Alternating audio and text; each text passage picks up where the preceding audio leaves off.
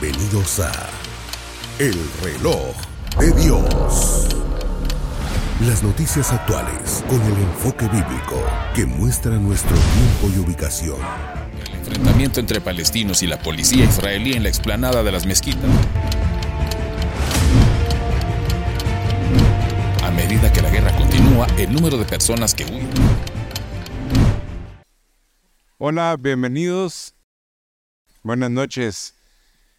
Eh, vamos a tener un momento, ustedes pueden seguir degustando sus alimentos, pero vamos a tener un momento eh, en donde el apóstol va a ser indagado, preguntado por ustedes mismos, pero por medio de el Samariana, eh, que va a leer las preguntas que a lo largo de los 12 programas que hemos tenido de Reloj de Dios, que dicho sea de paso, el Reloj de Dios fue ideado, pensado para poder advertir del tiempo que estamos viviendo y de, las cosas importantes que están pasando en el país y a la luz de la Biblia en lo que nos pueden afectar a nosotros y hacia dónde nos, nos llevan. Así que les damos la bienvenida, aunque ya comieron y, están ya todos desde hace ratos aquí, ya disfrutaron allá el, foto, el photobooth y si no pasaron, allá atrás hay una cuestión muy bonita, innovadora, pero le damos la bienvenida y esperamos que esto sea de bendición. Estamos transmitiendo por Rema Stereo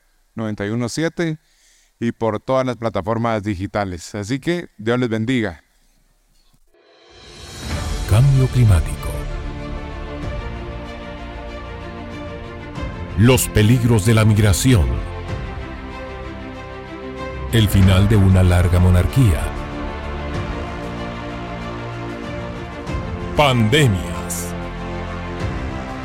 Inflación.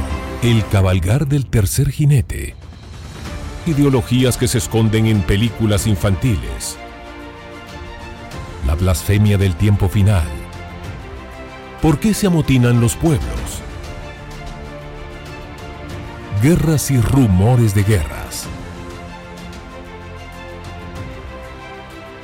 Señales en los cielos. Israel. Eutanasia, señal del último tiempo. El apocalipsis económico.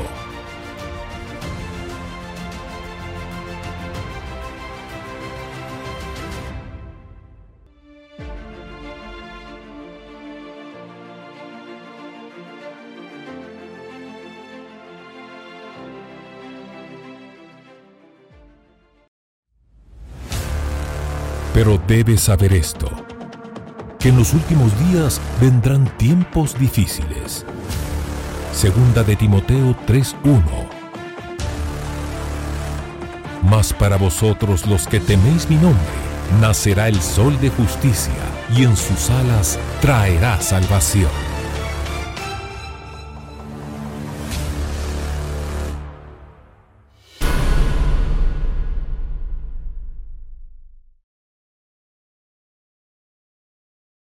Gloria a Dios, gloria a Dios. Buenas noches, Dios les bendiga abundantemente. Sean todos bienvenidos al primer reloj de Dios en vivo con el apóstol Sergio Enrique. Recibámosle con un caluroso aplauso, por favor, Gloria a, Dios. pastor y apóstol. Amén. Y pedimos nos habiliten el micrófono del apóstol para que él pueda dar la bienvenida oficial. Gloria a Dios. Sí se escucha, sí. Gloria a Dios. Gloria a Dios. Buenas noches, amados hermanos. Eh, Qué lindo que nos podemos reunir de esta manera. Ha sido un día eh, fuerte en el trabajo, pero más fuerte las bendiciones que hemos estado recibiendo desde el amanecer. Eh, ha sido extra, extra, extraordinario. Y creo que Dios tiene cosas hermosas para su pueblo, eh, no así para las naciones. pero como nosotros no somos de las naciones, entonces tenemos que advertirles y una de las cosas que yo quisiera enfatizar antes de que vengan las preguntas que tienen que venir es no abordamos esta temática para causarle miedo a nadie. El que le da miedo oír esto es porque obviamente no está preparado y no conoce. Pero la Biblia misma dice, no temáis en lo que temen las naciones y los signos de los cielos no les tengáis, eh, no les tengáis temor. Entonces, eh, pero es necesario abordarlo porque son una especie de una serie de señales que el Señor ha dejado.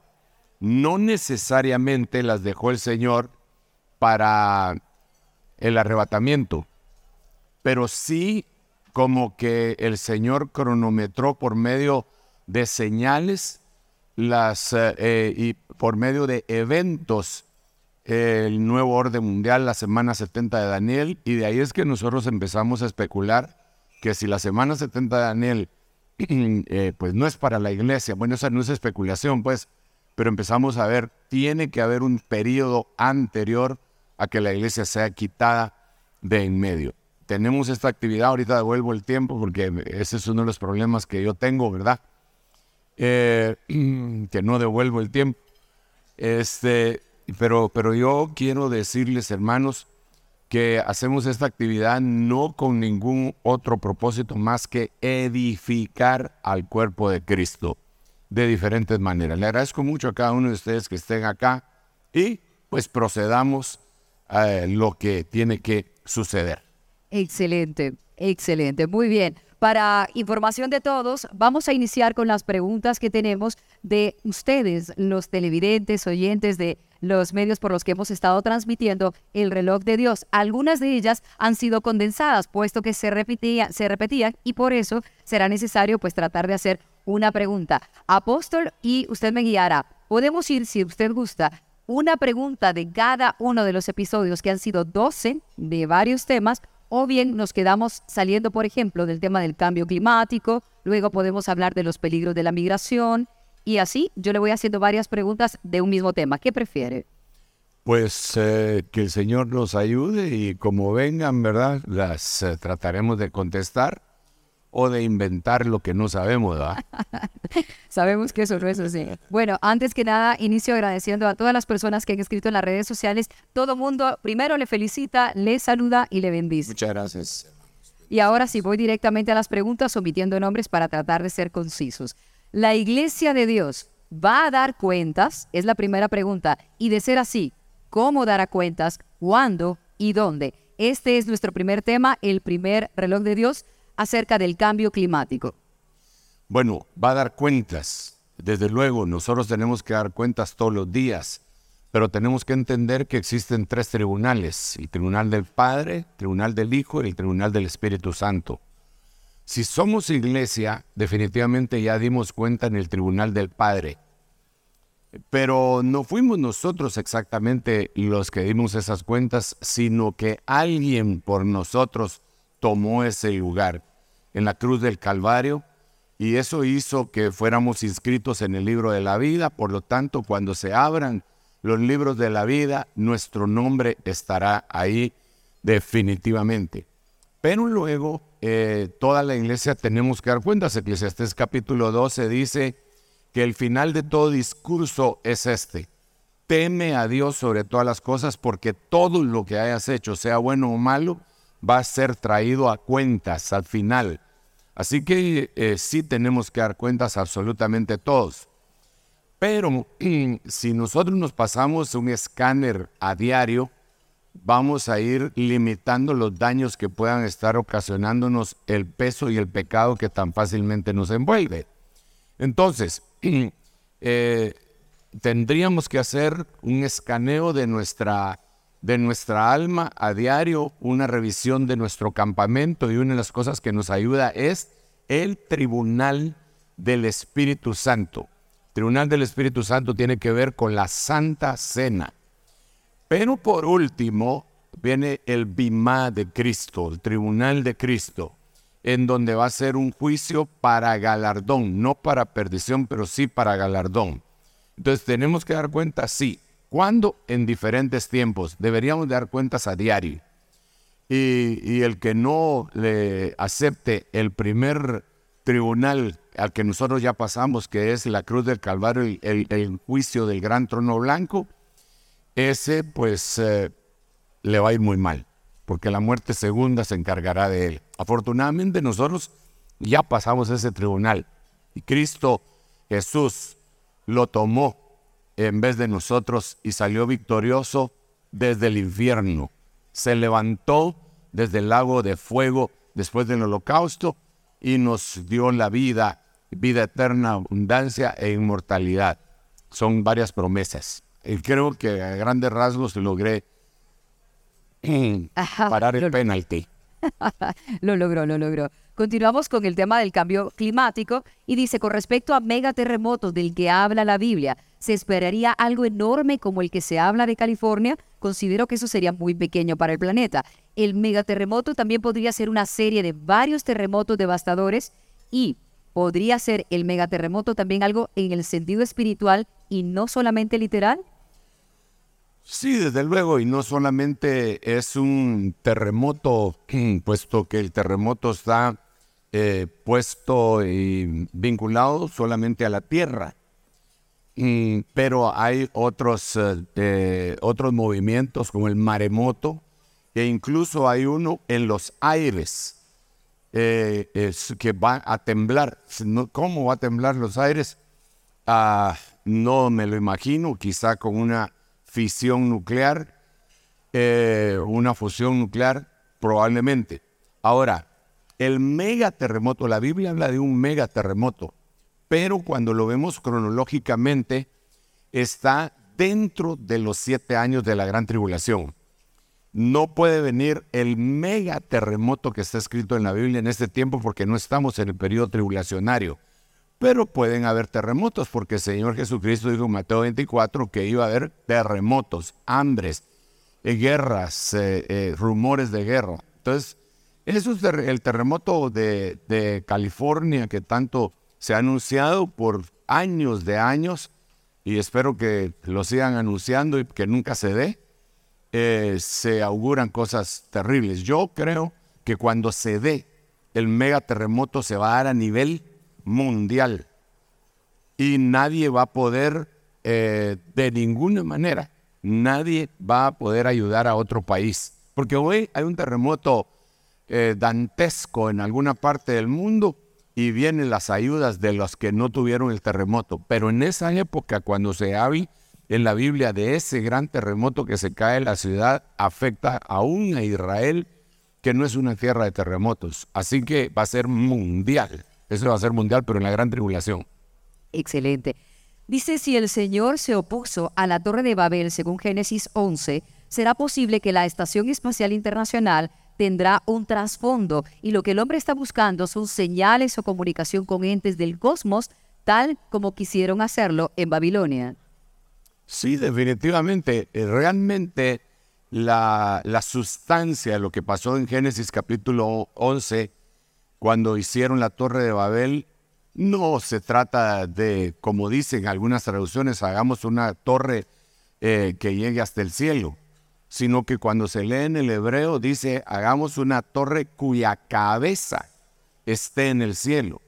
Y eso da lugar a pensar que hay una especie de ciudad satélite en los espacios celestiales, eh, emulando a la ciudad satélite celestial, que es la nueva Jerusalén que desciende del cielo de Dios ataviada como una esposa para su marido. Entonces, la Jerusalén celestial, porque recordemos que existen tres Jerusalén, la terrenal, la espiritual y la celestial. Esa Jerusalén celestial de la cual la Biblia dice que es nuestra madre, esa Jerusalén da instrucciones a la Jerusalén espiritual. Pero en el ámbito negativo, desde el punto de vista negativo, Babilonia lo que quería era tener un contacto con esa Babilonia celeste para poder conquistar todo el mundo. No me extrañaría que el humano, al, igual que Nimrod, esté escudriñando, buscando en los espacios interestelares para encontrarse con entidades que le puedan ayudar a sojuzgar el mundo, porque la misma Biblia dice que en el final del tiempo el Señor Jesucristo viene a la tierra y lo atacan desde la tierra, lo atacan a Él y a los que vienen con Él. Entonces, quiere decir que su mente estaba preparada para una invasión extraterrestre, por decirlo así. Y no nos asustemos porque Isaías capítulo 13, versículo 5 dice que el Señor traerá a sus ejércitos las armas de su indignación desde los confines del universo. Así que sí, Debería haber dicho solo eso, ¿verdad? Sí. no, la explicación completa es lo que a todos nos gusta escuchar de usted.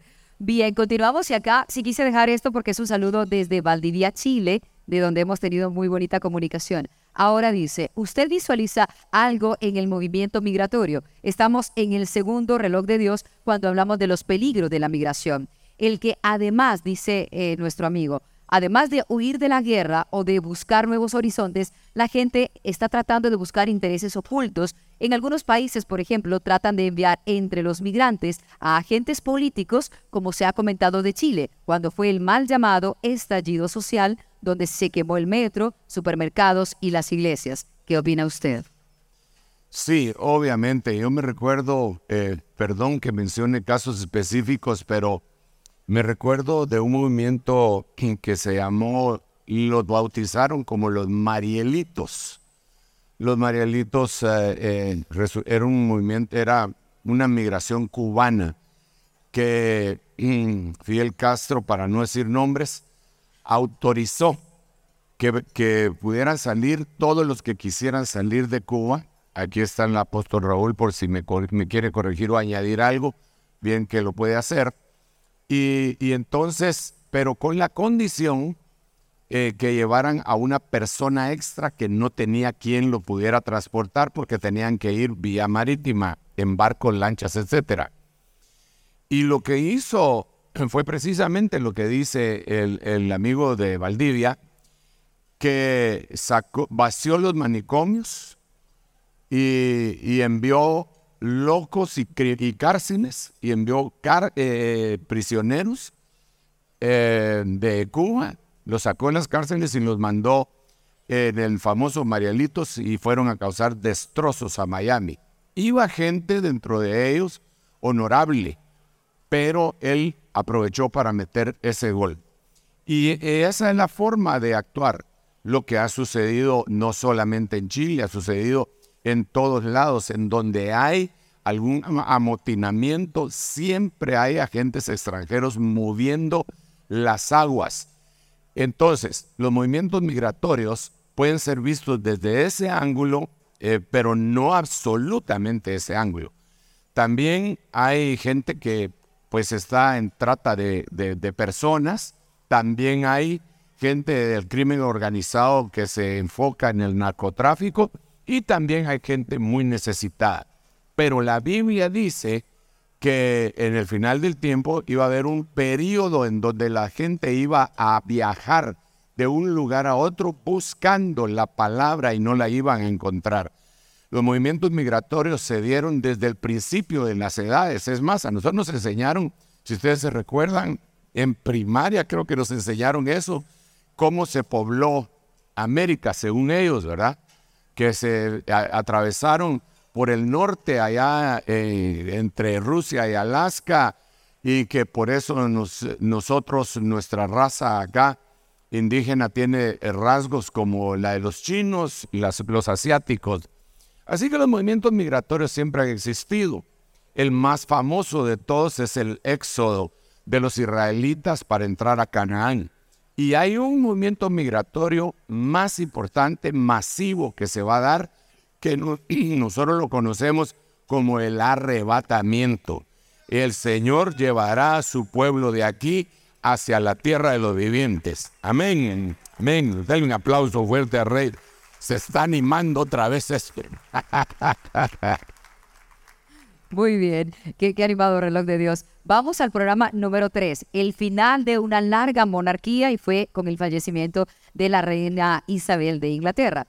El linaje de esta realeza, dice la pregunta, ¿tendrá que ver con una de las tribus de Israel, específicamente con la tribu de Dan?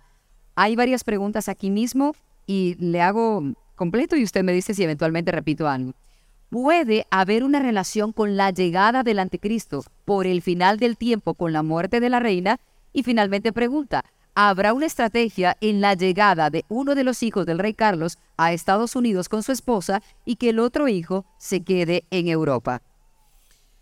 Bueno, sí tiene que ver, pero no desde el punto que se sugiere ahí como que si de ahí va a salir el anticristo. El anticristo al final de cuentas tiene que ser revelado.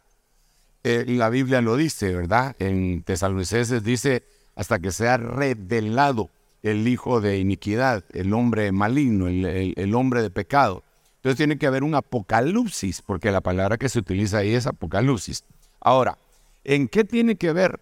Nosotros no podemos dejar de mencionar que el imperio británico ha sido el imperio más grande de la historia de la humanidad. Es un imperio que aún en estos, eh, en estos momentos, cuando está dando coletazos de, de muerte, todavía tiene el Commonwealth y todavía tiene influencia sobre 50 naciones. Pero ese era el imperio en donde se decía que el sol no se ponía jamás. Entonces, si no se ponía jamás, obviamente tiene que haber ejercido alguna influencia mm, eh, en, la vida de la humanidad.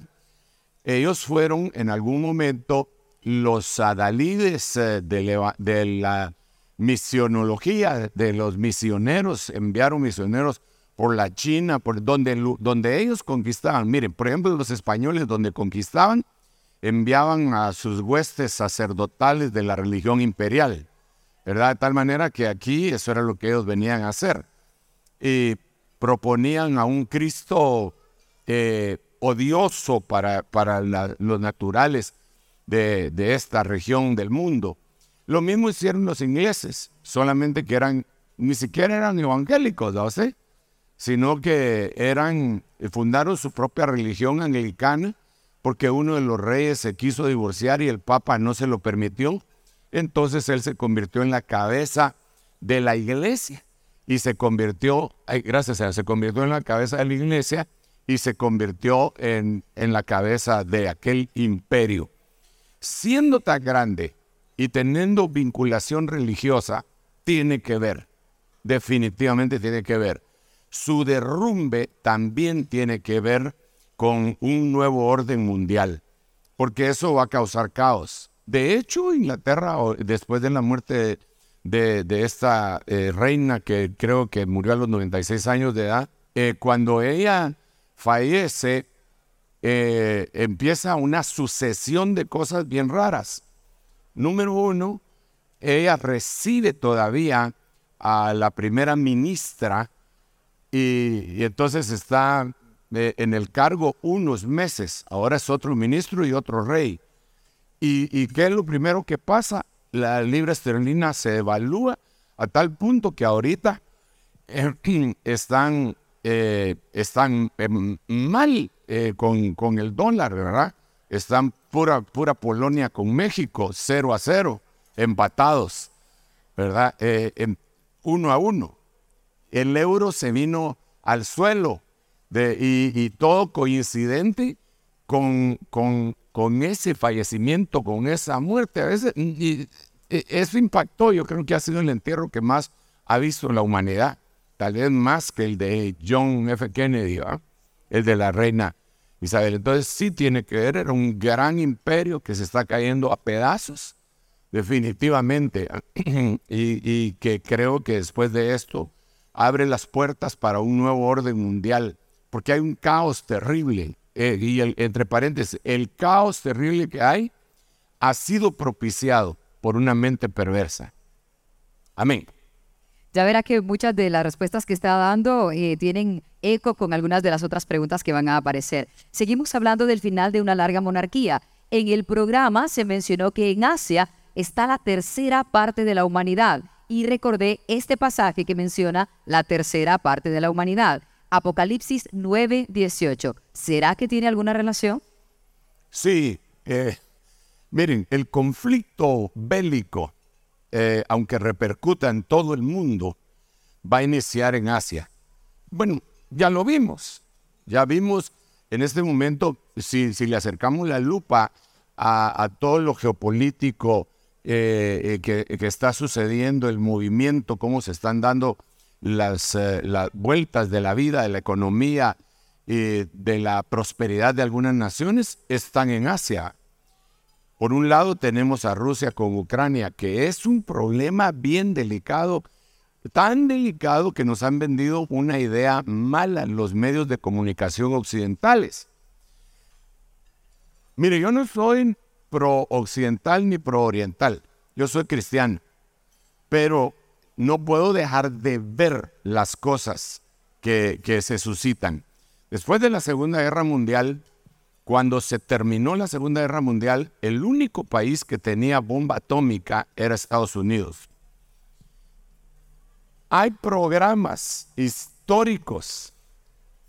Por cierto, estábamos viendo uno con mi esposa que lo, se les coló ese programa en unos canales de televisión de aquí. Se les coló, no sé, no sé qué pasó. Pero cuando ellos se dieron cuenta, lo cortaron. Yo tanto que le dije a Leti, eso lo cortaron, eso no tenía que haber cortado. Y dentro de ellos están reportando la planificación de Estados Unidos inmediatamente después de la Segunda Guerra Mundial era destruir a Rusia tirándoles más de 200 bombas atómicas. E, eso estaba en ese programa, a mí me pareció imposible, pero ¿cómo puede estar pasando eso? Eso los van a matar, los van, no sé qué les van a hacer. Y pero lo pasaron, y tengo una testigo, está ahí. Y, y entonces, eh, cuando se dieron cuenta, cortaron, pero yo me puse a pensar, entonces, ¿qué fue lo que paró? Ah, porque lo dijeron. ¿Qué fue lo que paró esa invasión? Que a los dos años de que se terminó la, guerra, eh, Rusia eh, tuvo su primera bomba nuclear. Entonces eso paró el plan occidental para avasallar Rusia.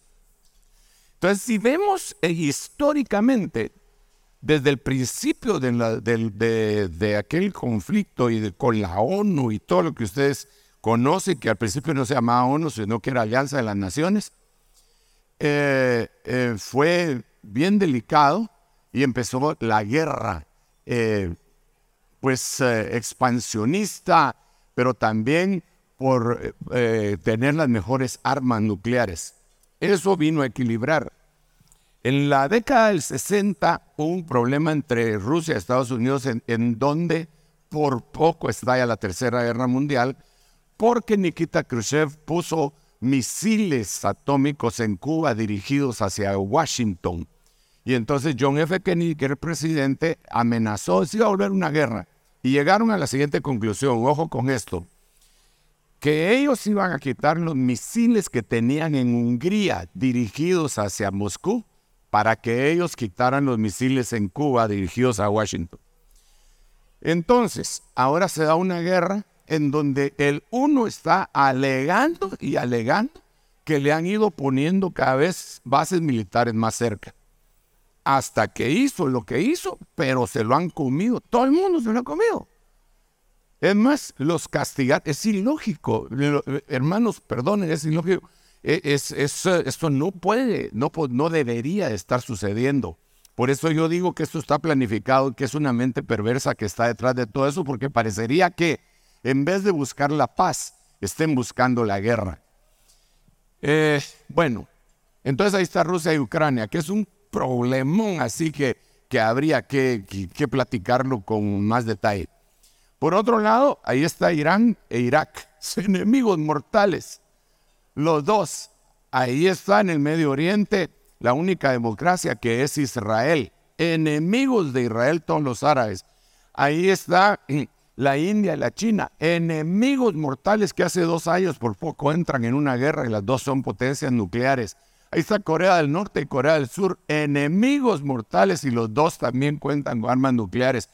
Ahora resulta, pues, es que es una locura, hombre. Yo eh, yo le decía a los hermanos hace un rato eh, que es una barbaridad, pero es el cumplimiento de la palabra que dice que hay un grave mal en la tierra. Vi la necedad, dice eh, Salomón, vi la necedad sentada en los lugares altos y los sabios despreciados. La necedad en las presidencias de los, de los grandes conglomerados bélicos atómicos de las potencias número uno de las humanistas, necedad sentada hasta arriba para causar una conflagración de esta naturaleza. En el, en el eh, mar en donde está Japón, y bueno, ah, tenemos a China con Taiwán también, pero hay una eh, consolidación de, unos ejércitos más o menos como los de la OTAN, que esos están en Euroasia, ¿verdad? En Europa y llegando a, Asia y llegando hasta las fronteras de Rusia. Ahora hay una similar en, en el océano, en donde agarraron, en donde Japón, y está Estados Unidos otra vez, Japón se metió ahí y los norteamericanos enviaron submarinos nucleares para poder amenazar a Pekín. O sea, y todo eso está en Asia. Ahora, si tomamos en cuenta eso, 1.500 millones de personas en la China, 1.250 millones de personas en la India, solo esos dos países tienen casi los 3 millones de, de personas, tienen una cantidad impresionante de gente. Así que sí, yo creo que ahí se va va a haber una matanza, pero no se va a quedar ahí. Así como el COVID no se quedó en la China, sino que vino y nos afectó a todo el mundo. Así también eso va a afectar a todos. Solo hay una forma de escapar. Y la Biblia dice que nosotros debemos de suplicarle a Dios de escapar de las cosas que vendrán. Solo hay una cosa y es el arrebatamiento. Definitivamente yo creo que los años que vienen, si, si puedo decir los años, si no debería estar hablando en singular, eh, están contados. Están, tienen que haber revelación sobre todo nosotros para, para asimilar esto que le estoy diciendo, hermano. Porque nosotros seguimos viviendo nuestra vida. Salimos allá, hay un gran tráfico. Llega el 31 de octubre y todos disfrazados de vampiros. Como que si no, como que si no estuvieran asimilando lo que está pasando, ¿verdad? Viene la Navidad y todos disfrazados de Santa Claus, aún en las iglesias. Entonces como que no se despertó aquella necesidad de saber que los tiempos se aproximan. Y eso es mortal porque la Biblia dice que por cuanto no supiste conocer el tiempo de tu visitación, eh, cuando uno desconoce el tiempo de la visitación, le puede ir muy mal. Arrepintámonos, hermanos, arrepintámonos, por lo menos en lo individual. Yo estoy tratando de decirle, Señor, cada día eh, necesito cambiar. Espero que tú también. Amén. Bien, seguimos hablando del final de la monarquía. Seguimos hablando del final de la monarquía del reloj de Dios. ¿Será que para la formación del nuevo orden mundial, la bestia no es directamente una persona, sino primero es una entidad que motiva y asocia ideales entre aquellos que rendirán sus coronas, es decir, el poder? Por otro lado, ¿será que las señales del anticristo, más que los milagros como la iglesia los conoce, serán más bien políticos, económicos y demográficos? Bueno, primero la Biblia sí dice que es un personaje. No, no lo limita a una entidad. Tampoco la Biblia niega que sea una entidad. Yo siempre creo que el movimiento eh, que va a ser dirigido por el anticristo abarca varios aspectos y entidades. Dentro de ellos está la computación. En el año 2000 se, se pronosticaba el caos mundial y que se deshacía y la, la computación en el famoso Y2K. Se murió prácticamente la computación y resucitó en el mismo año siguiente y ahora tenemos en un teléfono de esos que usted tiene, tenemos más tecnología de la que tenían las naves que aterrizaron en la luna. Imagínense cómo revivió. Así, hay otras entidades eh, políticas, doctrinales, por ejemplo, eh, el, comunismo que se suponía que estaba muerto desde que se cayó el muro de Berlín con la perestroika de Mikhail Gorbachev, eh, resucitó. Ahora tenemos nosotros en todo el mundo países, todo el mundo eh, bueno, con sus honrosas excepciones, todo el mundo es de izquierda.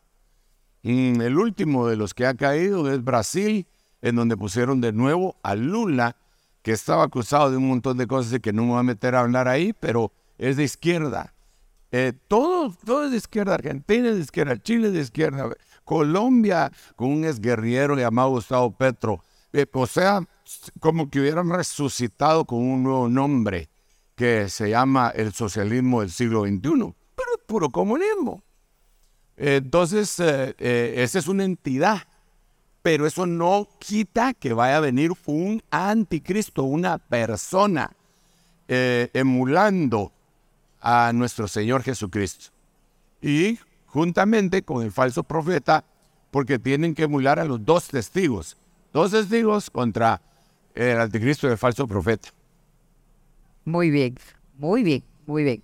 Vamos a continuar. Deuteronomio 7.5 habla del oso que entre sus dientes tiene costillas y se levanta y devora carne. ¿Quién es ese oso y esas tres costillas? Bueno, me parece que no es Deuteronomio, no que debe ser Daniel. Eh, debe ser Daniel cuando, cuando se levanta. Sí, mire, cuando se habla en el libro de Daniel siempre hay unas figuras eh, extraordinarias, algunas que están totalmente explicadas por el mismo, por el mismo Daniel. Pero si quieren corroboramos que, que Deuteronomio no puede ser. Yo no me acuerdo que Deuteronomio hable de ningún oso comiendo pavo. ¿Verdad que es Daniel? Sí. Ok, capítulo 7, versículo 5 de aquí, sí. Ah, es una visión de las cuatro bestias de Daniel, pero recordemos que Daniel siempre vio los imperios eh, siempre en cuatro facetas, pero desde diferentes perspectivas. Digamos, en una de ellas habla de Babilonia, Medopersia, Grecia y Roma, y la unión, la fusión entre, no siquiera fusión, sino que una especie de alianza entre Israel y el hierro, que sería Roma, pero que no se dio, así como no se pueden eh, unir las simientes humanas, dice una, una versión. Entonces, a veces nosotros, como entendemos que la profecía está marcando un evento que está inmediato, también entendemos que se está hablando de un evento que está un poco más lejano. El oso siempre lo han significado, lo han tipificado con Rusia, ¿verdad? Y como Ezequiel también dice eh, que, Rusia se va a levantar contra Israel, entonces se asocian y se contextualizan para decir que este oso es, es eh, Rusia que lleva entre sus dientes a tres países más pequeños arrastrados, eh, molidos por ellos, ¿verdad? Y esa es la interpretación que le dan. Yo no me atrevería tanto hasta no ver el desarrollo. Recordemos que el libro de Daniel está, estaba sellado hasta hace poco y está siendo desencriptado eh, en estos tiempos. Así que solo le presento las teorías, no lo sentaría como doctrina. Sigamos, hermana. Muy bien. Ah, Vamos a la siguiente. Perdón, porque esto también se podía ah, eh, hablar de las bestias del mal comiéndose a los carnales, ¿verdad? Devora mucha carne. Devora mucha carne, como quien dice a los carnales, como Rubén, que, que, no quiso entrar eh, eh, Simeón y la media tribu de Simeón, creo que fue, que no quisieron entrar a Canaán porque tenían mucho ganado, tenían mucha carne, entonces no quisieron, no quisieron pasar el, el río Jordán, que es prototipo del bautismo con el Espíritu Santo, para entrar a Canaán en la bienabundancia. Sigamos. Muy bien. El ahora rey Carlos III podría ser un rey sin sabiduría como Roboam, hijo de Salomón, ya que él va a llevar más allá a la iglesia anglicana al ecumenismo.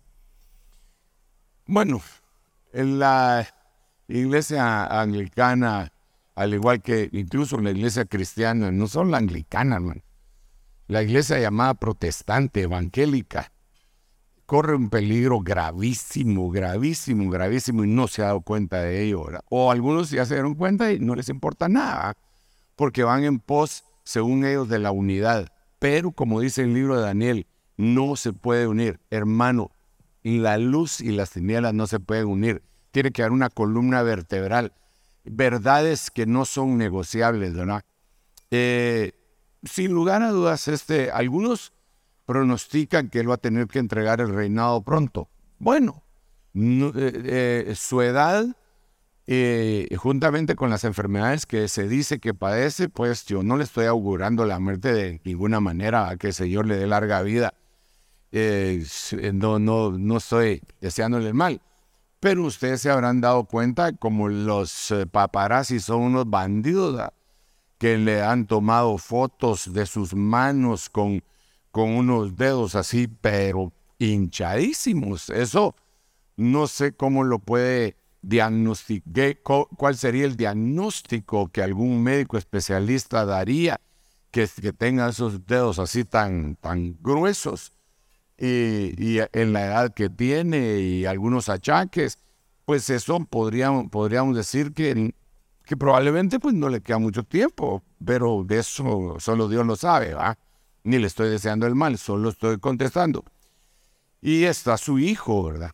Que él parece que tiene un poco más de aceptación incluso dentro del mismo pueblo, puesto que es hijo de, de Diana, que era, ella, Diana es eh, eh, eh, para los ingleses como la Madre Teresa para los indios, ¿verdad? Entonces podría ser que por ahí, pero ese podría ser, podría ser, podría ser, podría ser. Muy bien tocando otro tema. Vamos a pasar al programa número 4 hablando de la pandemia. Hay más preguntas respecto al tema de la reina, pero queremos tocar todos los temas hoy. Hablando del tema de la manipulación mundial, los gobiernos nos están manipulando por medio del hambre, alzando el precio de los alimentos, haciendo que eso sea para mucha gente sufrimiento, ya que están pasando hambre y se ven obligadas a hacer cosas o aceptar que les pidan hacer cosas con tal de recibir una bolsa de alimentos. Me trae a la memoria cuando el diablo quiso tocar a Jesús con el hambre después de ayunar por 40 días. ¿Qué opina usted? Sí, una de las tentaciones siempre eh, es lo material, comprar y vender. Eh, el, hecho de la comida, ¿verdad? Mucha gente se movilizó en la Biblia precisamente por hambre. Sí, mismo Abraham bajó a Egipto por un hambre. Eh, eh, pues eh, Noemí junto con sus dos hijos y su esposo se fueron de la casa de Pan a Moab por hambre. el hambre cuando aprieta es asesina, terrible. no es lo mismo estar a dieta que tener hambre de, veras. No es lo mismo que te mandaron a la cama sin cenar que, que no tener nada que comer. Entonces, Sí, claro, eso puede ser eh, una de las formas que el enemigo utiliza, pero no es la única. Es que, mire, hay una mente depravada detrás de todo esto y la humanidad ha sido entregada a esa mente depravada según Romanos capítulo 1. En Romanos capítulo 1 hay tres entregas y la última de ellas es que los entrega a una mente perversa para hacer cosas que no convienen. Y esto es lo que está sucediendo. Sin embargo, nosotros hemos sido entregados a una forma de doctrina y nosotros en nosotros tiene que prevalecer porque la Biblia lo dice, la mente de Cristo. Nosotros no estamos entregados a una mente perversa, sino que hemos sido entregados a la mente de Cristo. En tu corazón, en tu interior, tú tienes la mente de Cristo. Es una pista de aterrizaje para el pensamiento divino. Así que es una bendición, pero el mundo sí la va a pasar muy mal. Nosotros estamos viviendo como en Gosén. Sigamos. Muy bien. Nos estamos enfermando tal vez por algún pecado que teníamos o que tenemos, pero ¿los niños pecan? Es la primera pregunta. Y la segunda, ¿por qué murieron tantos niños durante la pandemia? Bueno, la muerte entró por el pecado y el pecado entró por un hombre. Eh, no necesariamente, y algunos que no pecaron a la misma manera de ese hombre, dice en la Biblia, todos la muerte los alcanzó.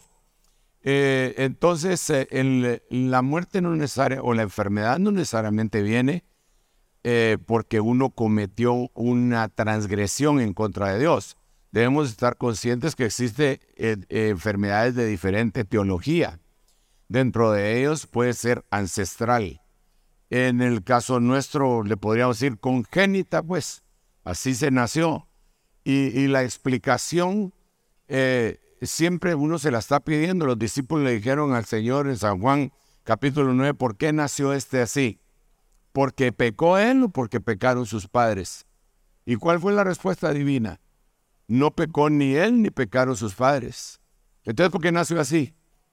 Pues para que el nombre del Señor fuera engrandecido. Entonces la enfermedad no siempre es eh, como consecuencia de, un pecado. pero si hay gente, el Señor le dijo a uno de los que sanó, que se los encontró en el templo, le dijo, no sigas pecando para que no te venga algo peor. O sea que a él sí le vino la enfermedad como consecuencia del pecado y iniquidad que está en la que estaba metido. Entonces, quitemos la idea que, el peca que la enfermedad es consecuencia de un pecado que uno cometió. Quitemos esa idea. E, esa no, esa no es una idea que provenga de Dios. La Biblia dice que Eliseo enfermó de la enfermedad que tenía que morir. Así, y Eliseo hizo el doble de milagros que hizo Elías. Y a Elías se lo llevaron vivo y el otro se murió. Entonces, eh, yo creo que es un estigma y mucha gente tiene e, esa, ese pensamiento. Algún, incluso, hermanos, dejemos por un lado un momentito la explicación de los niños, pero incluso mucha gente señalan a hermanos y pastores que murieron y se, y se ponen con un gran signo de interrogación. Los hemos oído, los hemos oído, a saber en qué andaban. ¿Por qué, ¿Por qué esa forma de pensar tan legalista? No, de ninguna manera. No pensemos de, de esa forma. A veces las enfermedades vienen por otras causas y no necesariamente por el pecado que uno haya cometido. Ahora, los niños pueden ser corderos. Puede ser que puede ser que Dios esté atrayendo a una familia y se enamoró de su niñito y no hay modo que, que se acerque a Dios y Dios dice, ok, entonces te voy a quitar ese bebito y se lo quita. Y a veces es por la enfermedad de los padres, por la, no por la enfermedad, sino que por la responsabilidad de los padres. Un ejemplo, un ejemplo. ¿Por qué las mujeres que están embarazadas se les prohíbe fumar y beber alcohol? ¿Ah? Porque le hace daño al niño. ¿Y qué culpa tiene el patojo? Entonces ella hizo algo que repercute en el niño. Entonces hay muchas, hay muchas razones por las que una persona puede estar enferma. No nos atrevamos a señalar eh, cuando alguien esté enfermo, porque no sabemos por qué. No se sabe por qué. A veces yo eh, no se me puede olvidar lo que decía mi pastor, cuando yo no sano un cuerpo, purifico un alma. ¿Verdad? A veces es una purificación de un alma que no necesariamente está en pecado. Porque que esté limpio, límpiese más. Amén. Sí, amén. Muy bien. ¿Qué opina a la luz de la palabra, cambiando de tema y yendo al programa número 5 del reloj de Dios, llamado inflación? ¿Qué opina a la luz de la palabra sobre las criptomonedas? tendrá un mayor crecimiento y será que en un futuro cercano podría ser un medio de pago en toda Latinoamérica, ya que muchos países la han adoptado, financistas temen que algo pueda ocurrir porque el euro ya está igual que el dólar, tal como lo mencionó, y el mayor corredor de fondos de inversión, Ray Dalio, dice que el papel moneda es basura. Finalmente, ¿qué opina? ¿Será el medio de pago del anticristo la criptomoneda? Y como hijos de Dios, ¿nos es lícito hacer inversiones en estas monedas? Bueno, dejemos eh, en pausa como hijos de Dios. Yo creo que mm, ahorita ninguno se atrevería a invertir en criptomonedas después de la estafa que, hizo este señor, eh, ¿cómo se llamaba? Eh, Bank. Bank. Bank Manfred más o menos como el hombre banco frito. Exactamente. Lo frieron. Bueno, él frió a un montón de gente. Y fue una estafa gigantesca, pero de miles de miles de millones de dólares.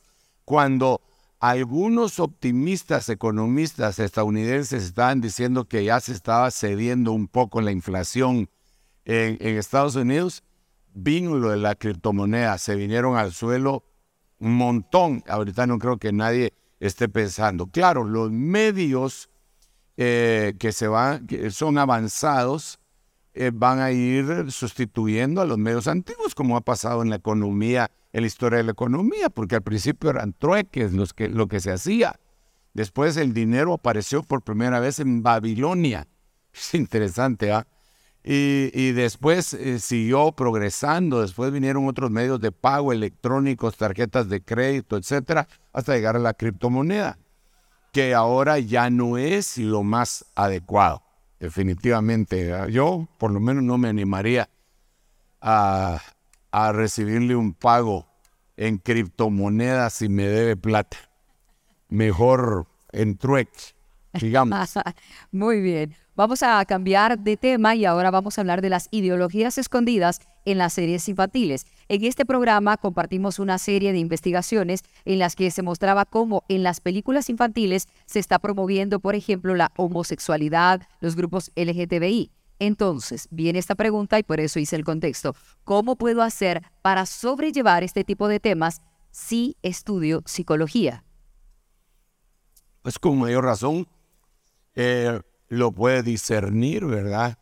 Eh, nosotros tenemos el concepto de preparar a los niños y a los jóvenes en una arquía de juncos calafateada por dentro y por fuera, eh, lanzarlos al río del mundo porque tienen que llegar a ese río en algún momento, como hicieron con Moisés. Pero eh, esta es una situación que, ha venido siendo preparada desde hace mucho tiempo. Ahorita toca límites eh, fuera del, alcance de lo que alguna vez nos imaginamos, que podríamos decir que exagerados.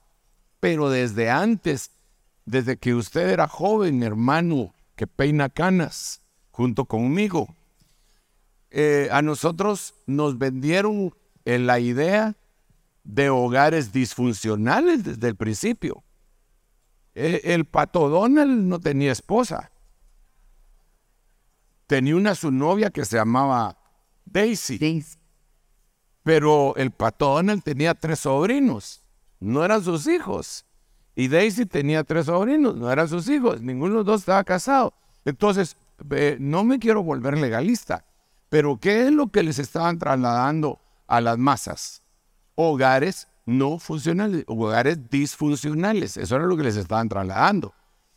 Luego nosotros empezamos a ver cosas que la gente, incluso los cristianos modernos, se burlaron, pero porque jamás, de los jamases, vieron ni, ni palparon las experiencias que nosotros tuvimos cuando nos tocó liberar gente y a veces dentro de nuestra propia familia, con, con series eh, que parecían eh, que no tan nocivas como He-Man, como Los Pitufos, que estamos hablando de 25 años atrás.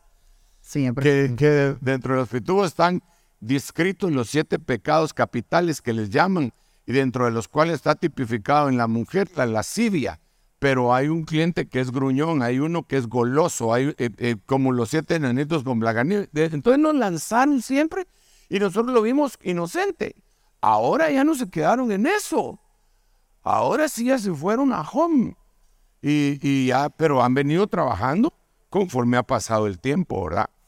Y, yo sí creo que es porque han utilizado la ventana de Overton para cambiarle la mentalidad a la gente. Yo le llamo a esto el anti-arrepentimiento. Mire pues, Dios quiere que nosotros nos arrepintamos. Arrepentidos y convertidos porque el reino de los cielos se ha acercado.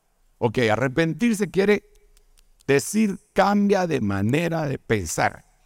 No sigas pensando, metanoia, metanoeo. ¿Verdad? Es una palabra compuesta. Cambia de manera de pensar. ¿Para qué?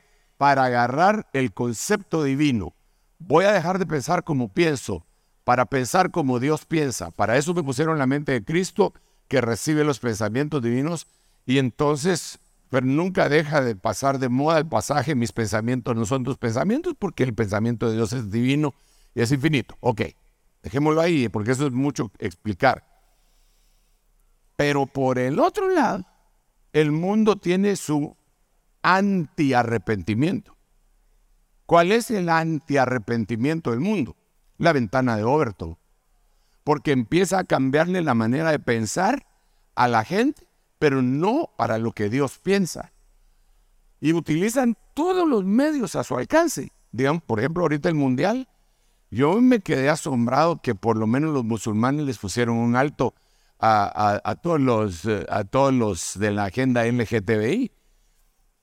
Y les dijeron que les iban a sacar tarjeta amarilla o roja a los capitanes que llevaran el, el logo eh, apoyando el movimiento LGTBI y ahí sí se cuartearon. Pero ahora están haciendo algunas otras cosas. Eh, los alemanes se taparon la boca y se las terminó de tapar Japón al final de cuentas, ¿verdad? Pero eso es otra cosa. ¿ah?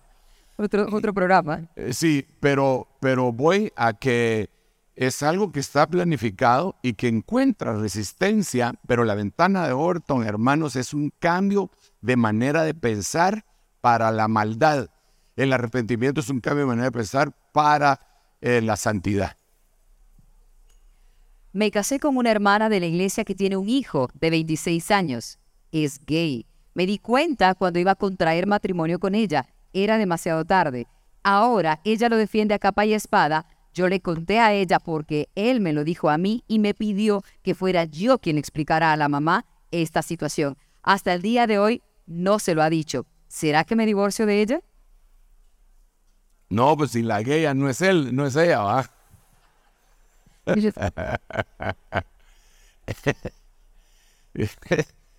Ay, Dios mío. Bueno, sí, desafortunadamente, pues vas a tener que asimilar eso, ¿va? Y otra cosa es que, pues él ya, eh, oí que ya, es- ya, ya es grande, muchacho. Tiene 26 años. 26 años, hay que convencerlo que, que se vaya del nido, que se consiga un su novio. No, ah, para poder vivir con ella. Pero no te vas a divorciar ella tal vez tendrá parte de culpa, pero, pero no. El problema que tenemos en este tipo de situaciones es que ahora con el avance de esta agenda LGTBI y en, la legislación de varios países, está penalizado el hecho de ofrecer la ayuda para que dejen esa forma de vida. Es bien tremendo, bien tremendo. Entonces, si vas a llegar hasta eso, no lo, el único que puede hacer eso es eh, el Espíritu Santo. Y como decía mi pastor, mi pastor decía, si yo no hubiera leído en la Biblia aquel pasaje donde dice, vosotros sabéis que ni los homosexuales, ni los afeminados, hay unas versiones que ponen ni los que se echan con varón, heredarán el reino de los cielos y después dice, y estas cosas erais algunos de vosotros. Si no estuviera en la Biblia, decía mi pastor, mi pastor, yo no creería que eso pudiera revertirse, pero lo hemos visto que se revierte por la misericordia de Dios. Y ahí lo dice en la Biblia, pero es uno de los casos más complicados. Mucho, mucho, mucho. Que Dios nos ayude, Padre Santo, para poder presentar el plan de salvación adecuadamente y que las familias eh, caminen por el camino adecuado. Amén. Vamos a cambiar de tema con el fin de tratar de avanzar y ver si nos da tiempo eventualmente que ustedes puedan hacerle preguntas directamente al apóstol hablando del tema escatológico, ya que el apóstol lo guardó muy bien allá en la iglesia para traerlo acá. Vamos a hablar ahora del programa número 9, Guerras y Rumores de Guerras. La pregunta inicial es, ¿qué tan cierto será que Nicaragua tiene bases militares de Rusia?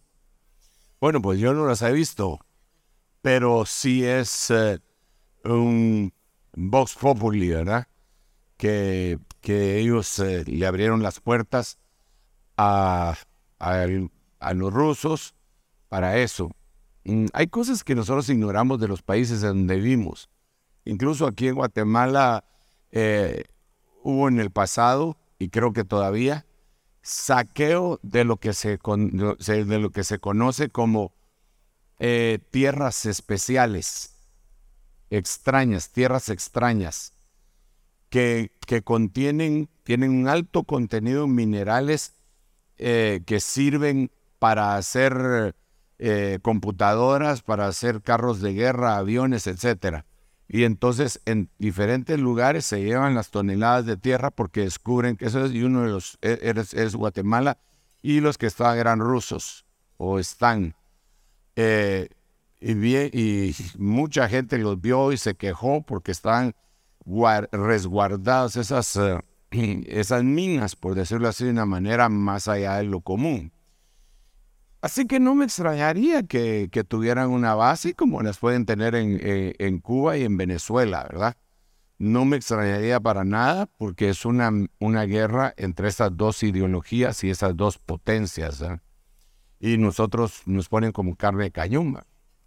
Entonces, yo no puedo corroborar ni decir que sí existen porque nunca las he visto, pero creo, tengo derecho a creer que es probable que las tenga.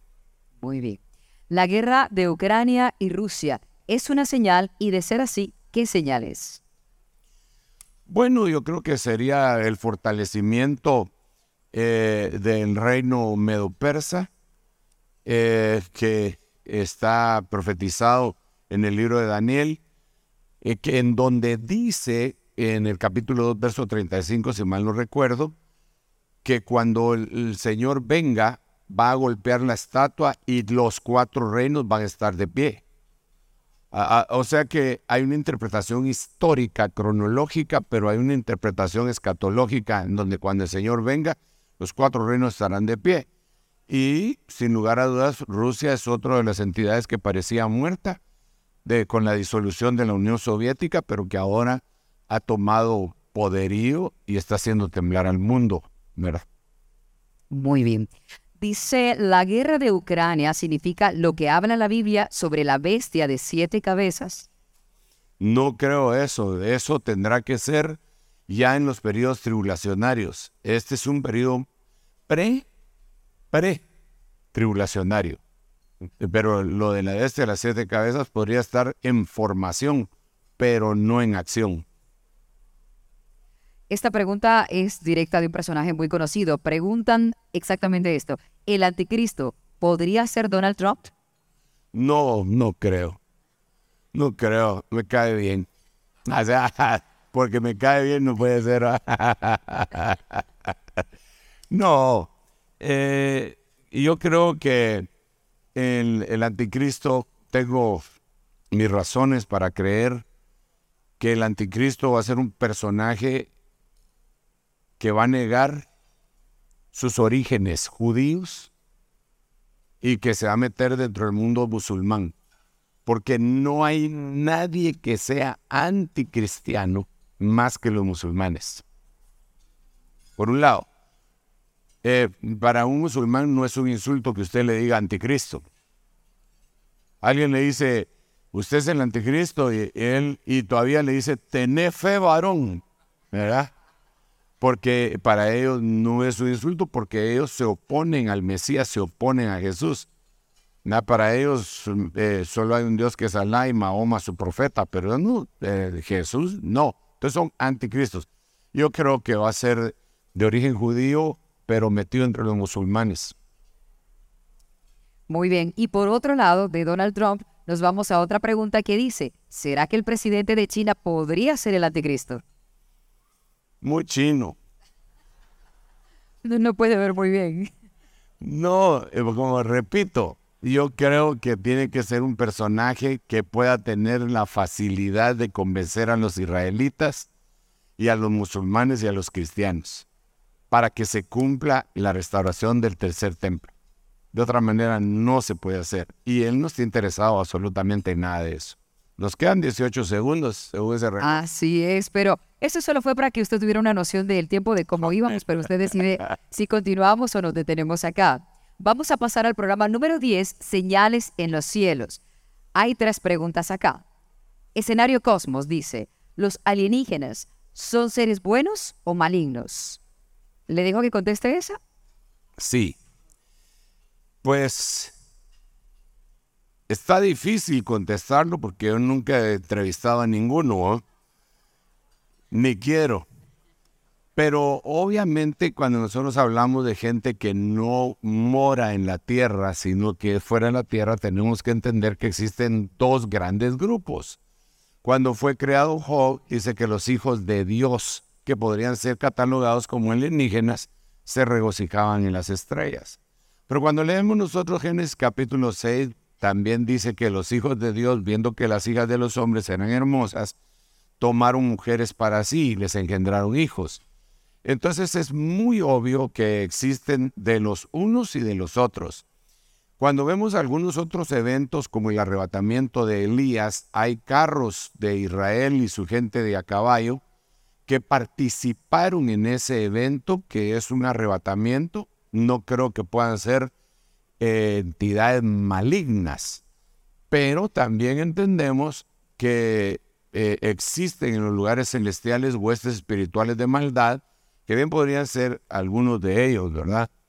Eh, es un tema bien, bien eh, apasionante para mí, sobre todo en estos últimos dos años, cuando proliferaron muchísimo, muchísimo todos los, todas las apariciones de ovnis en diferentes lugares. Y no, no pudieron menos que fotografiarlos y con lo avanzado que está la tecnología, que cada quien tiene una cámara en su mano, hermano, fueron fotografiados muchísimas veces y los ejércitos de diferentes países ya no lo pudieron negar. Así que existen. Claro está que yo no me atrevería a ir hasta los reptilianos y que si el gran personaje fulano es reptiliano porque tiene ojos de gato, de cocodrilo, hasta ahí ya no me meto pero de que existen, existen, y hay buenos y malos. Y la pregunta que le haré a continuación más o menos nos guía por lo que usted estaba diciendo, los alienígenas, ¿serán ángeles caídos acaso? Esa sería la primera. Mientras usted bebe agua, yo le hago la segunda pregunta relacionada con esto. Al poder observar más de cerca los fenómenos astronómicos, ¿se podría interpretar como señales del Señor? Sí, eh, bueno. Primero la, primera que, que hacías, yo creo que cuando yo menciono a los ángeles es porque es innegable. A mí nadie me puede negar que hay ángeles. ¿ah? Ningún eh, legalista me puede eh, negar, no, los ángeles no existen. Y al no negarlos, tampoco me pueden asegurar que son terrestres, terrícolas, o que tienen un cuerpo como el nuestro, porque la Biblia dice claramente que no. Por eso yo los menciono a ellos, pero es obvio que Dios ha hecho creaciones innumerables Dios no solo tiene creaciones angélicas y humanas, si solo aquí en la tierra, hermano, solo aquí en la tierra, en, eh, que es una parte, un granito de arena perdido en el universo, ustedes miran la creación tan extraordinaria de Dios. Solo en el reino animal vemos el mundo de los insectos, vemos el mundo de, de los microorganismos, vemos el mundo de los animales, las aves, los peces, su forma de reproducción y son millones de millones solo aquí en el reino animal. ¿Se imagina cómo será en el resto del universo? Entonces, cuando a mí me pregunta eh, o alguien dice, o algún gran científico iluminado con un cociente intelectual de 160 dice, hay vida fuera de la Tierra, ay Dios mío, 160 de IQ para decir eso. Padre Santo, si nosotros con dejémoslo en 100, ya lo sabíamos. Entonces yo sí creo que existe eh, una creación extraordinaria, extraordinaria, que el Señor no nos ha permitido verlos, eso será otros 20 pesos. Pero de que existen, existen y un grupo muy fuerte de cristianos serán convertidos en vigilantes. Aquí ya me metí un gran lío, pero la Biblia lo dice. La Biblia declara, es bien tremendo porque la Biblia declara que hay hombres vivientes, santos y vigilantes. Y todos son de la misma estirpe eh, genealógica o de ADN, que empieza con hombres y terminan con vigilantes. Lo voy a dejar hasta ahí, no le voy a decir lo que estoy pensando, porque Pero yo creo que hay vigilantes en el universo. Y que muchos humanos se van a convertir en vigilantes. Lo que pasa que, lo que pasa que Hollywood se nos ha adelantado. Y cuando nosotros decimos una cosa así, ah, ¿cómo no linterna verde? Le dice a uno. Pero ese es un ejemplo. Bueno, mejor sigamos. Ah, no, ya no sigamos, ya se terminó Terminamos o llegamos a una pregunta de los últimos dos temas que hemos tocado, porque aquí hablábamos de la, el apocalipsis económico, pero ese será el programa del próximo domingo. Ese no lo hemos tocado aún o no lo pueden ver aún, pero sí tenemos todavía de dos programas más. ¿Alguien dice, los ángeles tienen un género definido? Un ángela. La única ángela que yo conozco es la que está allá en, México. ¿Cómo se llama? Eh, ¿Ah? La ángela esa. Hay una ángela ahí que siempre la andan manchando todos los que protestan. Ah, es de la independencia, pero es Ángela. ¿Verdad? ¿Quién eres? Eres Pedrito. Sí, entonces, eh, yo no creo que, que hayan dos géneros en cuanto a los ángeles. Porque esa es una de las razones por la cual los ángeles, cuando supieron que había mujeres en la tierra, se dejaron venir. Si se hubieran tenido ángelas, no se hubieran venido a la tierra. Claro. Muy bien. Vamos al programa 11, Israel. Un pueblo que obviamente Dios ha cuidado. Vamos a esta pregunta. Conociendo el judaísmo, principalmente el ortodoxo, ¿cree que ellos van a seguir y a aceptar a un Mesías no judío cuando sus interpretaciones, como el Talmud, por ejemplo, nunca hablan de ello? Por eso yo insisto que, que es un judío velado, porque en la Biblia aparecen judíos que nunca dijeron que eran judíos. Dentro de ellos está Mardoqueo y su sobrina. No la sobrina suya, sino que la de Mardoqueo, ¿ah? eh, que era reina. Ella no le dijo a nadie que era judía, pero era judía. Y ganó el título y hasta después se enteró el rey que era judía. Entonces yo creo que en el lado negativo, aprendiendo por, por espejo, el anticristo va a ser lo mismo. El anticristo va a ser exactamente lo mismo. Va a ser un judío que se va a disfrazar de otra religión.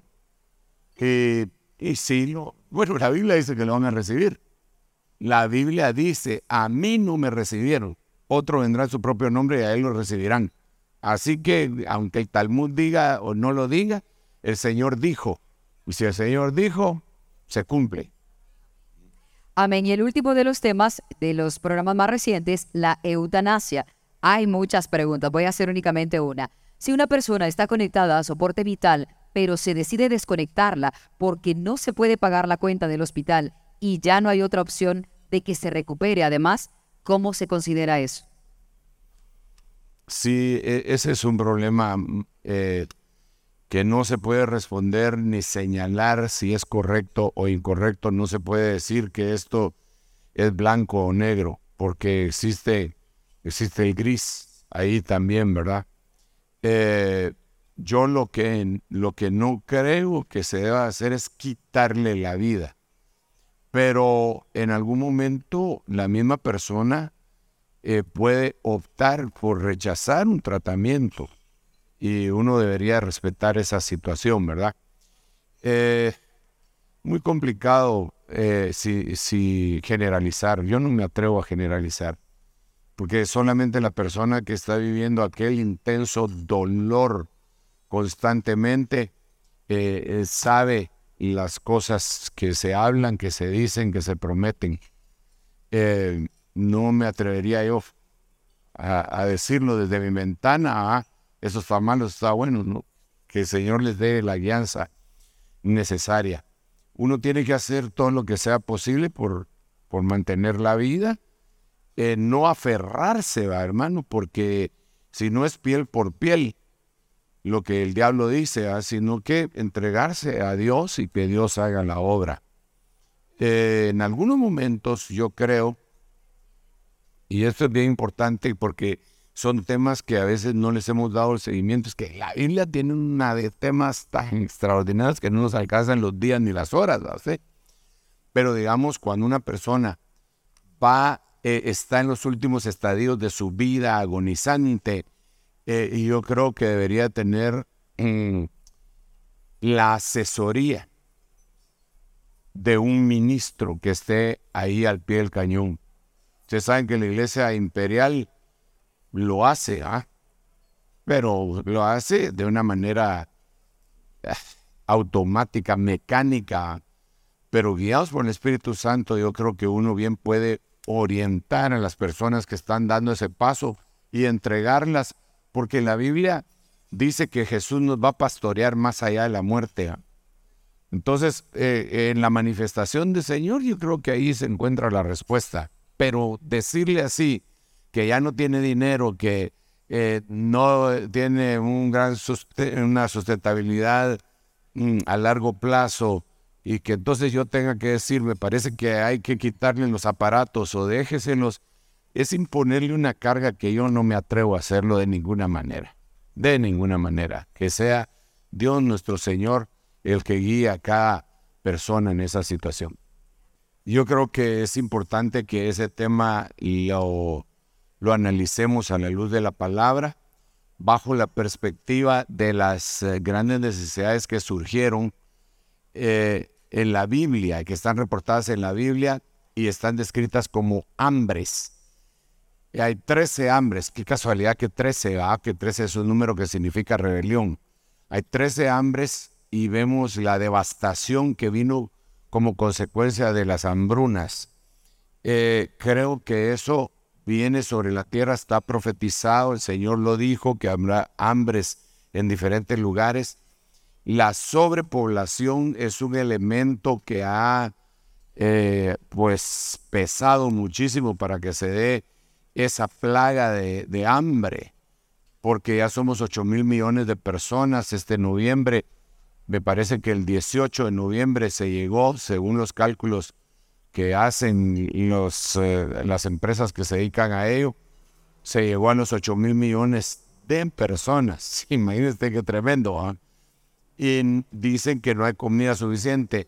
El 31 de julio, me parece, eh, nos comimos eh, lo que teníamos reservado para todo este año. Es decir, que lo que usted comiendo hoy es lo del 2023, ¿verdad? Eh, es impresionante, esos cálculos son terribles, dantescos.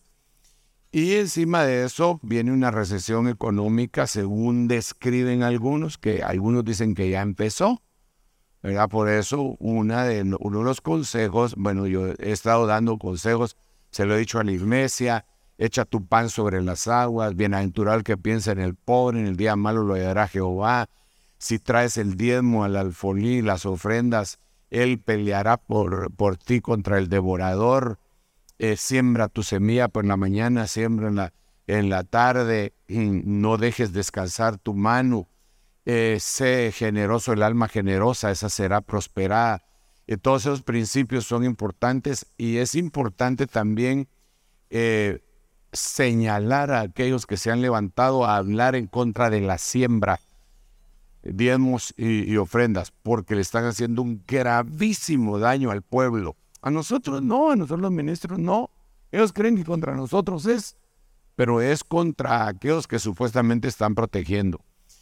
Eh, bueno, en ese tema hablamos de, hablamos de todas las empresas eh, que han quebrado en este momento las que están en quiebra, aquellas que se están eh, pues eh, acogiendo a la, a, la ley de la bancarrota en los Estados Unidos, a los miles de miles de personas que han sido despedidas de empresas grandes, de macroempresas, y que al verlo solo así da miedo.